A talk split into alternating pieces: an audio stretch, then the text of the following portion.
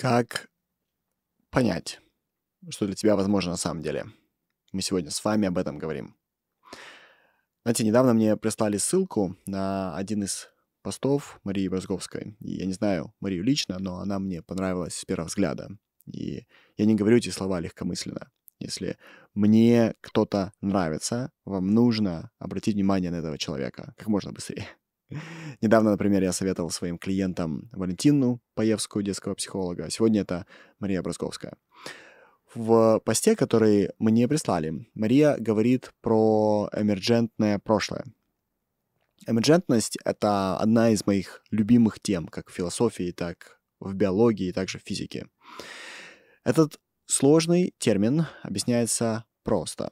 Явление есть или является эмерджентным, если оно появилось благодаря новой связи того или частей, которые были до этого.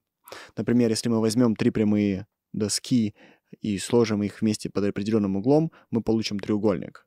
По отдельности три доски из себя представляют немного, но вместе их прочность растет экспоненциально, превращаясь в самую стабильную и прочную из известных архитектурных фигур.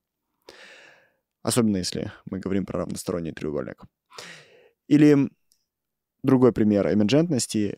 Все люди состоят из примитивных клеток, которые вместе создали очень сложный человеческий организм. То есть по отдельности они мало себя представляют, но вместе это очень сложный организм, который может много.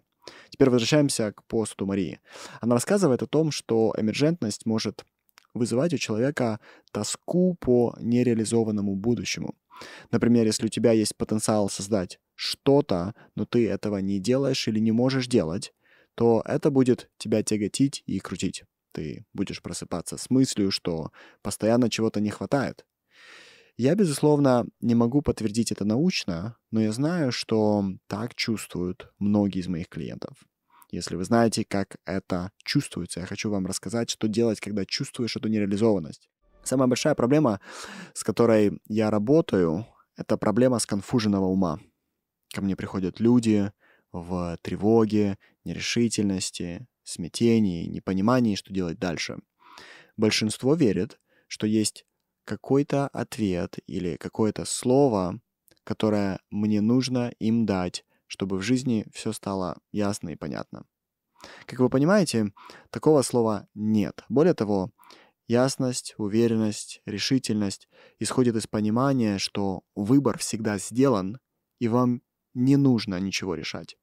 Легче всего в жизни сказать, что ты чего-то не знаешь. В школе нас приучили, что нужно иметь ответы на вопросы, которые задает жизнь. Это не так. Самые важные вопросы в жизни еще не имеют ответа.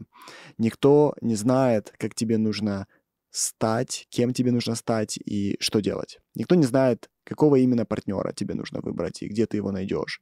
Никто не знает, что принесет тебе деньги, а что не принесет. Никто не знает, какая еда тебе подходит, а какая не подходит. Никто не знает, нужны ли тебе собственные дети и кто именно должен у тебя родиться. Никто не знает, как их воспитывать, какой спорт подойдет твоим детям. Тебе могут советовать, Тебя могут обманывать, тебя могут убеждать, что знают лучше, чем ты. Но факт в том, что это вопросы, которые не требуют предварительного знания. Это вопросы, на которые ты ищешь ответ в процессе. И наша задача — научиться в жизни двигаться вперед, чувствуя внутри ясность, спокойствие и не иметь понятия, как правильно на самом деле, и понимать, что это нормально. Нравится тебе или нет, но твой выбор тобой сделан до того, как ты можешь об этом подумать. Например, вам не нужно выбирать нравлюсь я вам или нет. Вы уже решили в первые три секунды, и что я бы не делал бы дальше, я вряд ли могу для вас это изменить. Вы решили, что вы готовы меня слушать до того, как я открыл рот. Или ваш выбор о покупке тоже всегда сделан.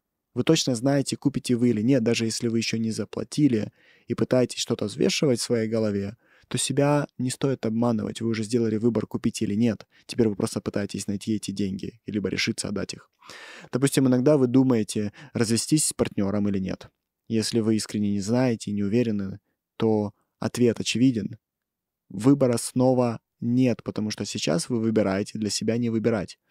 Если вы понимаете, как мышление ваше работает, то вам всегда ясно и всегда спокойно Вы идете по жизни, по жизни с детерминизмом, с уверенностью и с тишиной не знания, а понимания, что выбор всегда сделан, и можно за это не переживать. Как только вы это понимаете, следующий шаг — это начать тренировать свой мозг действовать. Вам нужно приучить свое мышление к тому, что вас не останавливают больше собственные мысли. Когда вы думаете, что вы не знаете, вы себя приучаете действовать. Когда вы думаете, что не можете, вы тоже действуете. Когда думаете, что не умеете, вы действуете. Действие должно стать вашим новым выбором. Действие даст ясность. Все, что нужно, вы найдете всегда в движении. Я сразу говорю, что это сложно. Я недавно говорил с сыном своего близкого товарища. Сейчас для него время поступать в университет, но он не знает, куда ему поступать. Одновременно работать сейчас он говорит, что не готов. И когда я у него спрашиваю, что ты будешь делать в ближайший год, он говорит, не знаю. Когда мы думаем мысль «я не знаю», мы испытываем внутри смятение, и когда мы испытываем смятение, мы стоим на месте. Это то, что этот парень собирается сделать. Он собирается просидеть в ближайший год в своей комнате, зависая в социальных сетях и в компьютерных играх. Тем самым он лишний раз убедит свой мозг в, что, в том, что так поступать разрешено, что так поступать можно, что не знать и не действовать — это нормально, что не действовать, пока ты не знаешь, это то, что ты выбираешь по жизни. И здесь я хочу вас обучить еще одному концепту из метакогнитивного коучинга. Мы с вами уже поняли, что незнание не должно останавливать от действия. Теперь этот концепт называется емкостью пытаться до результата.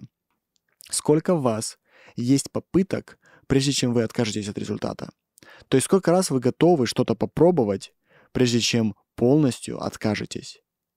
Я достаточно давно читал исследование, в котором говорилось, что у 94% людей емкости хватает на три попытки. И не знаю, правда это или нет, но по моему опыту похоже на правду. И эта емкость влияет на все.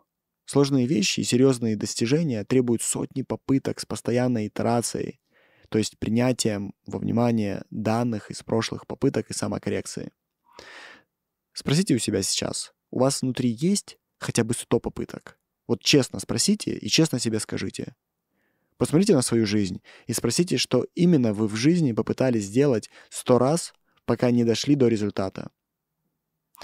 По себе и своим клиентам я знаю, что топливо для попыток — это сильная эмоция, такая как страх, любовь или интерес.